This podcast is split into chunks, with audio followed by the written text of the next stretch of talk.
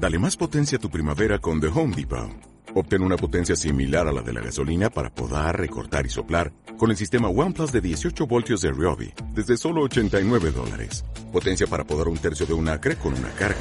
Potencia para recortar el césped que dura hasta dos horas. Y fuerza de soplado de 110 millas por hora. Todo con una batería intercambiable. Llévate el sistema inalámbrico OnePlus de 18 voltios de Ryobi. Solo en The Home Depot. Haces más. Logras más. RCNI presenta.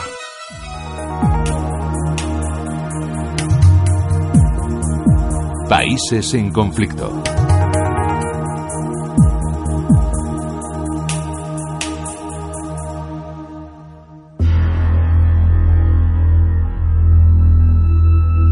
La tortura sigue siendo una práctica común en países de todo el mundo, también en las principales rutas migratorias. El 30% de las personas rescatadas en el Mediterráneo por la misión de Médicos Sin Fronteras habían sido víctimas de algún tipo de violencia, empezando en sus lugares de origen. Jalil huyó de Siria por esa razón. No tenía ninguna vinculación con el régimen, la oposición o con algún grupo. Me centraba en mi trabajo y me encargaba de mis padres. Eso era todo.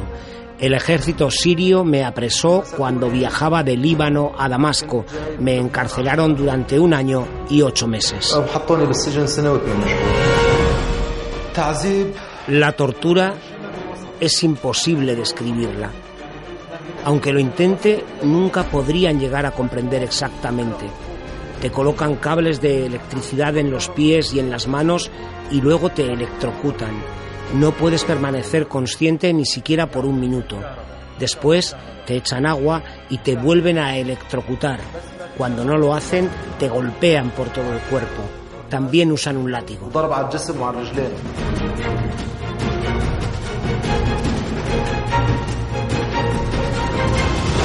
Eugene es también superviviente de tortura, en su caso perseguido y golpeado por su condición sexual en su Nigeria natal.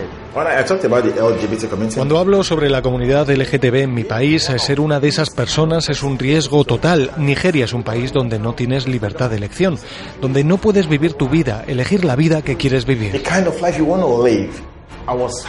Fui hostigado, agredido, torturado tantas veces, con cicatrices por todo mi cuerpo solo por ser lo que soy. Esto realmente me ha ocasionado grandes problemas, problemas psicológicos con los que aún hoy estoy luchando. Uno de los momentos más tristes que he vivido fue el 1 de octubre, unos años atrás, el día en que mi país celebra su independencia. Yo estaba con el mismo compañero con el que estaba antes de abandonar Nigeria. Tratamos de expresarnos abiertamente. Luego nos atacaron. Nos atacaron unos chicos como nunca antes habíamos sido atacados. Fue tan brutal que espero no tener que volver a vivir un día así en toda mi vida.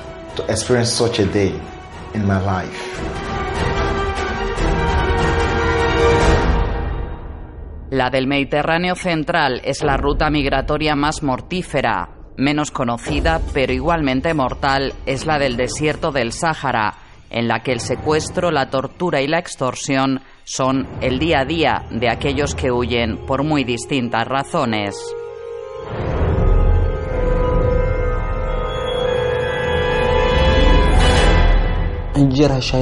Oímos que los traficantes secuestraban a la gente, así que estábamos aterrorizados por si nos cogían a nosotros. Ni siquiera habíamos terminado de hablar cuando vimos que unos coches se dirigían hacia donde estábamos.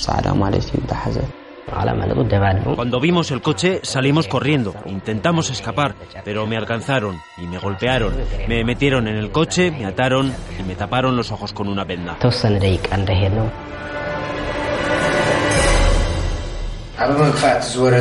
Es difícil hablar de las torturas que sufrí. Me quemaban con metal caliente día y noche, me echaban petróleo encima, nos golpeaban 24 horas al día.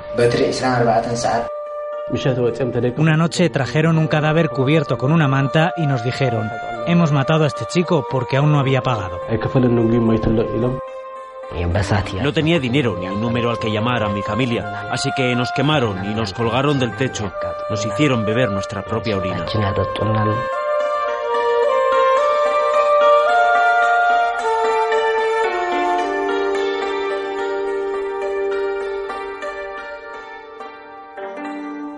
Hasta llegar a Libia. La Organización Internacional para las Migraciones calcula en más de 380.000 los migrantes atrapados en ese país. Una pequeña parte, 7.100 de ellos, permanecen detenidos en 27 centros considerados oficiales que apenas reúnen las condiciones mínimas. Para el resto, el trabajo forzado, la violencia y la tortura son cotidianos. Los traficantes sudaneses nos venden a los traficantes libios. Cuando llegué a Libia me llevaron a una prisión. En el centro de detención vi a muchos con heridas recientes de las palizas. Si no tienes dinero, pasas meses allí. A veces pedíamos que liberasen a los enfermos, a los heridos, pero no lo hacían si no les pagaban. Y si morían, simplemente tiraban sus cuerpos.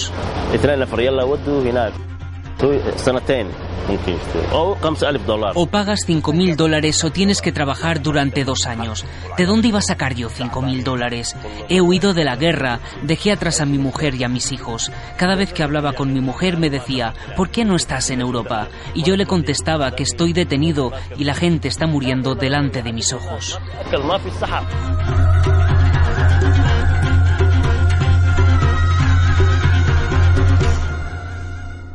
Médicos Sin Fronteras habla de un auténtico mercado de esclavos en pleno siglo XXI. Jean Ribato es el coordinador general de la organización en Libia. Los que no tienen suficiente dinero o suerte son encerrados como prisioneros durante semanas o meses, obligados a trabajar sin recibir nada a cambio, viviendo en condiciones execrables, peores que en los centros de detención y un número significante de ellos muere. No sabemos mucho sobre lo que sucede durante la ruta a través del desierto hacia la costa, pero por la información que hemos podido recopilar, muere tanta gente en el desierto como en el Mediterráneo. Euh, es el otro Mediterráneo, el de aquellos que mueren antes de llegar a la costa y subirse a esas frágiles embarcaciones o quedar varados en Libia.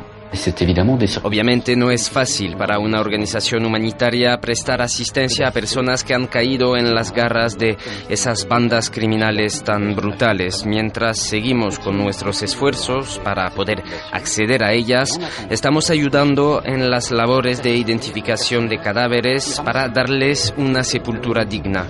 Puede ser un proceso largo porque los cuerpos que literalmente son arrojados a las puertas de la morgue cada día no llevan documentos. A veces ni siquiera logramos identificarlos, pero intentamos que esas personas que han vivido el infierno en la tierra al menos no mueran sin nombre. Euh, Cerca de la capital, Trípoli, existe un camposanto conocido como el Cementerio de los Sin Nombre, que ya ha superado con creces su capacidad Queremos darles su identidad a aquellos que lo han arriesgado todo pero no han logrado llegar a Europa, para que no sean muertes anónimas que simplemente se han evaporado con los vientos del desierto, cuyo destino desconocen sus familias, sus gobiernos, el mundo. La idea de que tantas personas puedan evaporarse de la faz de la tierra, sus nombres y sus existencias borradas, atenta contra mi idea de humanidad. c'est quelque chose qui euh, heurte mon sens de l'humanité. Nunca volveré a Libia, jamás. Puedo ir a cualquier otro país, pero no a Libia. Libia ha terminado para mí, nunca jamás. Incluso si me entero de que mi peor enemigo va a Libia, le diría, no vayas.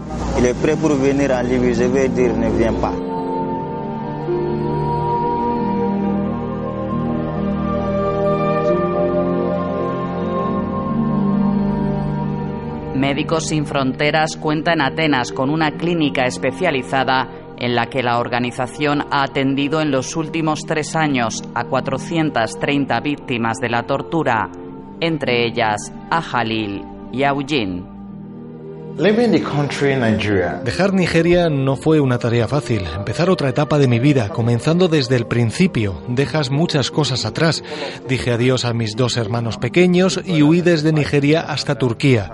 Después de un par de días dejé Turquía para ir a Grecia.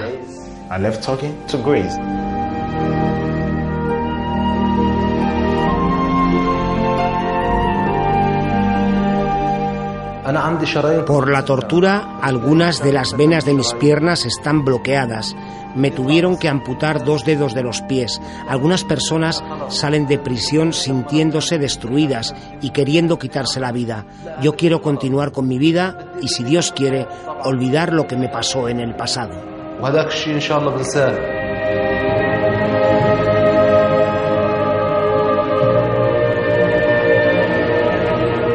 Cristina Sánchez y Francisco Javier Fernández, Radio 5. Pueden encontrarnos en facebook.com barra RNE Países en Conflicto, en Twitter Países Conflicto y en nuestro podcast en la web de.